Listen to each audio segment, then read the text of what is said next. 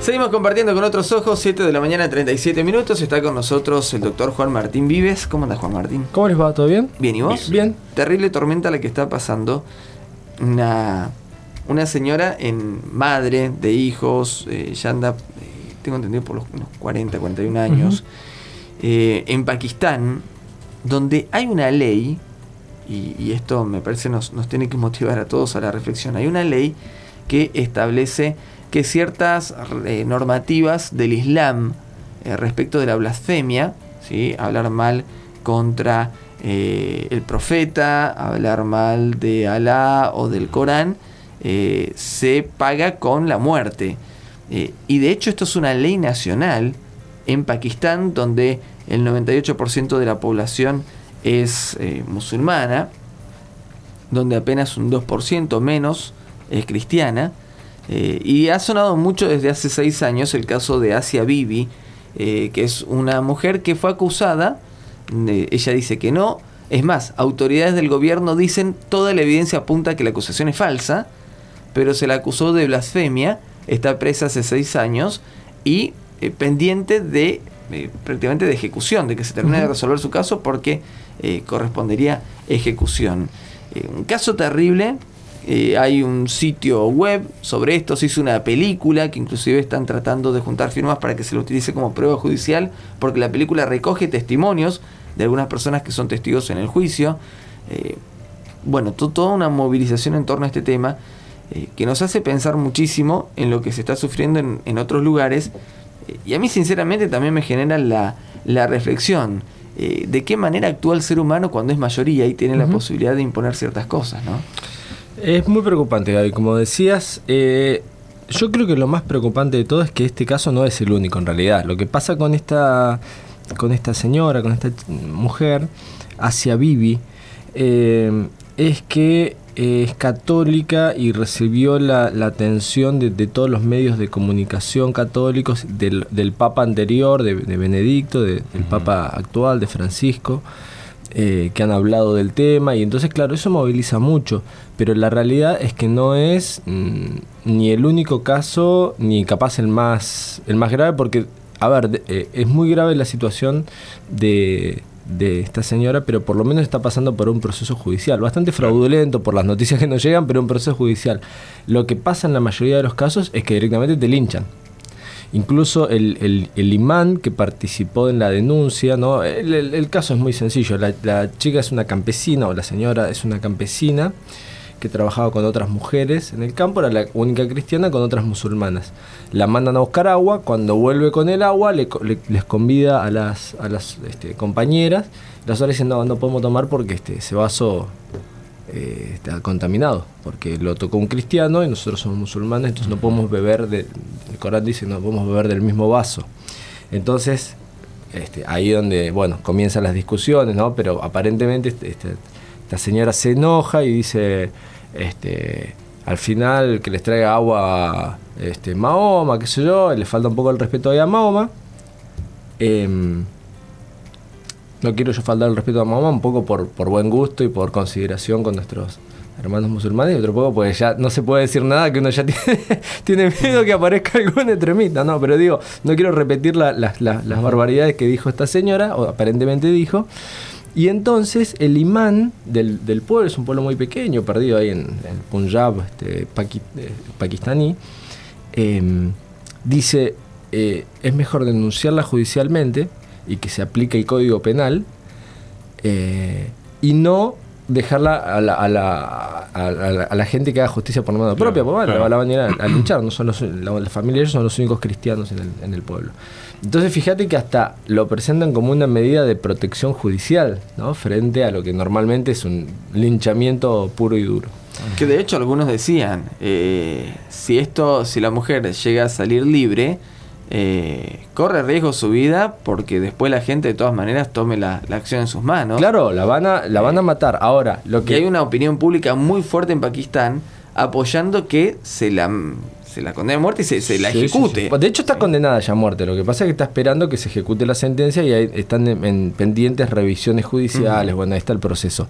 A ver, es tan grave la situación en Pakistán respecto a las leyes anti-blasfemia que dos políticos, que incluso uno, el, mismo gobernador de Punjab, digamos, con una posición bastante, bastante elevada, por oponerse a las leyes anti-blasfemia y por defender el, caso de esta, de esta señora, este, los mataron. Uno, uno lo mató el guardaespaldas, la verdad que buenísimo tener un guardaespaldas así. El guardaespaldas le, le, pegó nueve balazos porque es, eh, en su consideración, este, este gobernador estaba faltando al...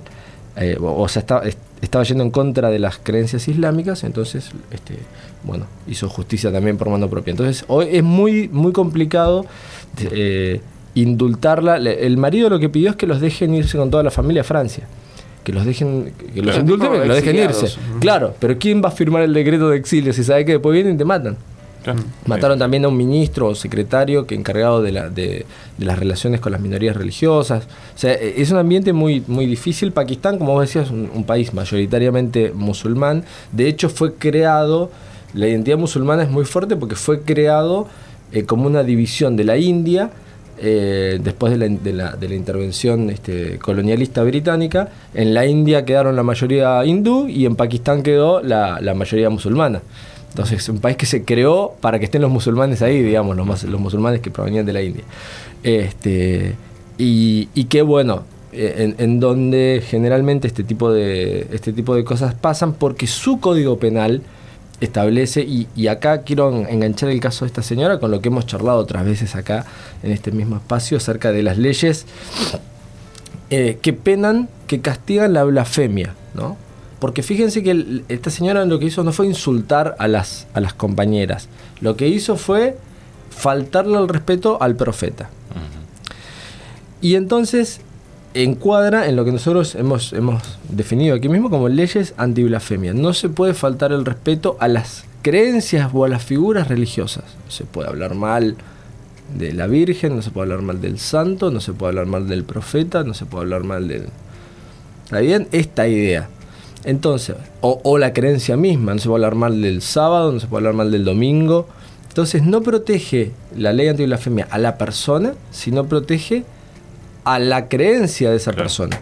Lo cual desde mi punto de vista es un error. Sin embargo, Pakistán, y ahora vamos a charlar por qué, Pakistán tiene eh, en, su, en su código penal un, un artículo artículo 295. Lo, lo, he leído en pakistaní antes de venir para acá. Ah, muy eh, bien. Para, que, para ir directo a la fuente. No, de todas eh, maneras, si nos hace el favor, traducilo al castellano. Lo voy a traducir, en, beneficio de, usted. estos pobres mortales que no manejamos pakistaní. Este.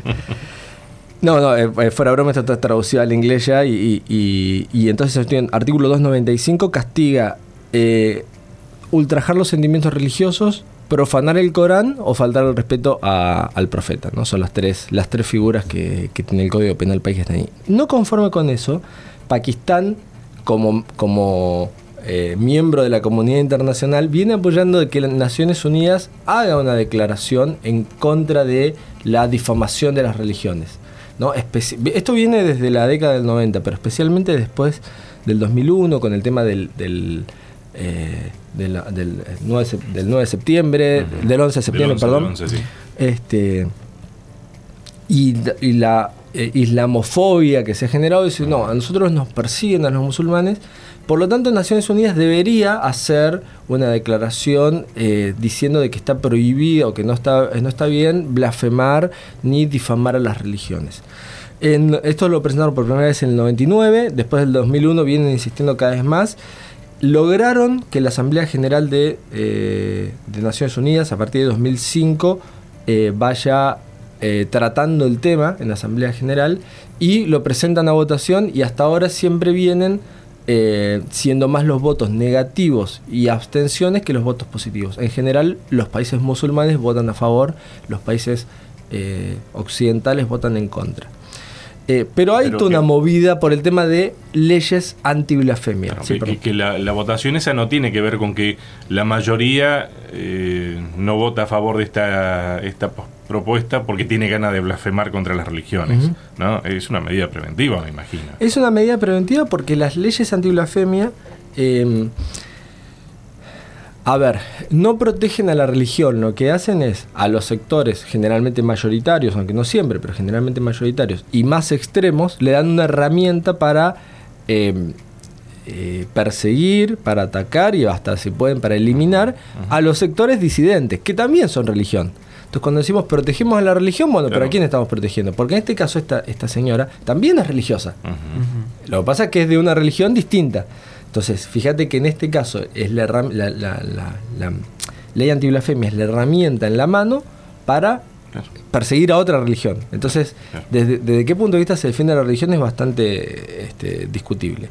Y lo, y lo que a mí me parece más interesante, por lo menos de este caso, es que fíjate los argumentos. Vos ya adelantaste uno. Dice, no, lo que pasa es que es falso la acusación. Eh, no hay prueba, no dijo eso, no sé qué. Ese es uno de los argumentos. Dice, no, eh, utilizan Em, este, este tipo de leyes para presentando acusaciones falsas se sacan de encima el que no quiere. La otra, dicen, eh, en realidad eh, ahí tienen un problema de un vicio en el, en el origen del caso, porque sí se puede tomar eh, agua un musulmán y un cristiano del mismo vaso. Si vos consultas con algunos especialistas musulmanes en, ley islámica, ellos te dicen, sí se puede, esto es una, es una interpretación, viste, el, el vulgo, el, populacho interpreta como quiere y entonces dicen que, pero en realidad sí se puede. Ahora, me parece a mí que los dos argumentos son intrascendentes. Eh, no tiene nada que ver si se podía tomar agua o no se podía, o si efectivamente dijo la verdad que el profeta tal cosa o no lo dijo. Me parece que el fondo de la cuestión es, no podés penar, y mucho menos con, con pena de muerte, a una persona porque no tiene las mismas creencias que vos incluso aunque sea ofensivo al expresar que no tiene esas mismas creencias. Parece que ese es el punto y es, y es una barbaridad, ¿no? Em, Creo que en todo caso, paréntesis, que el, la forma en la que se está abordando esta argumentación tiene que ver con la necesidad también de jugar con las mismas reglas eh, de ese sistema judicial. Es decir, nosotros desde la reflexión y desde el ámbito internacional se puede cuestionar la validez de la, de la ley antiblasfemia, pero en todo caso la gente que está tratando de salvar a, esta mujer eh, dirá, bueno, a ver, eh, dentro de lo que se puede, no van a derogar esta ley hoy por hoy, busquemos dentro de lo que es la ley otros argumentos que nos permitan salvarle la vida, que, que básicamente es como la necesidad más urgente, después discutimos si estaba bien la ley o no, eh, creo que desde esa perspectiva se entiende la, argumentación, pero como bien decís, nosotros tenemos que ir un poco más allá y entender que no es el punto central de la cuestión, sino que en realidad lo que estamos analizando es si realmente eh, es correcto tener una ley de esta naturaleza en la que terminas imponiendo un principio eh, de tu religión como ley nacional para todo el mundo, profese o no profese esa religión. Totalmente, y no solo por vías judiciales están y por argumentos jurídicos están tratando de salvarla, sino por presión política, por vías diplomáticas. Es muy difícil la situación porque, a ver, políticamente me parece que, por lo menos para política exterior, es muy evidente que tiene que dejarla ir, indultarla al presidente, la dejan ir a otro país, se terminó. Internamente no, me parece muy difícil que lo puedan resolver así. o sea, los... Eh, las personas toman muy, en, Pakistán toman muy seriamente el tema este de las leyes antiblasfemia y es probable que esto desate una ola de violencia que, vayan en contra de los funcionarios públicos que, puedan llegar a firmar un, este, un indulto. De hecho, están los que están participando de este caso están todos con protección policial, ¿no? Esto ya lleva seis años. De paso, nadie lo menciona por la gravedad de la situación, pero interesante estar seis años preso esperando sentencia definitiva, ¿no? O sea, fíjate qué estándares distintos por ahí manejamos en, términos de derechos y esto. Eh, a ver, reflexionando sobre las leyes anti-blasfemia per se, eh, hay eh, básicamente dos tipos de leyes, las que, las que prohíben la conversión muchas veces coinciden, ¿no? Pero las que prohíben la conversión, vos sos musulmán, te pasás al cristianismo, es un delito. O sos cristiano, te pasás al islam, es un delito. Generalmente así no funciona, funciona de, la, otra forma. Em, y las que prohíben ofender los sentimientos religiosos, eh, como, en, como en este caso. Em, habíamos charlado en este mismo espacio, eh, no sé si se acuerdan, respecto al tema de esta poetisa catalana que hizo un, poema, Madre Nuestro, digamos, blasfemo. bien blasfemo, bueno.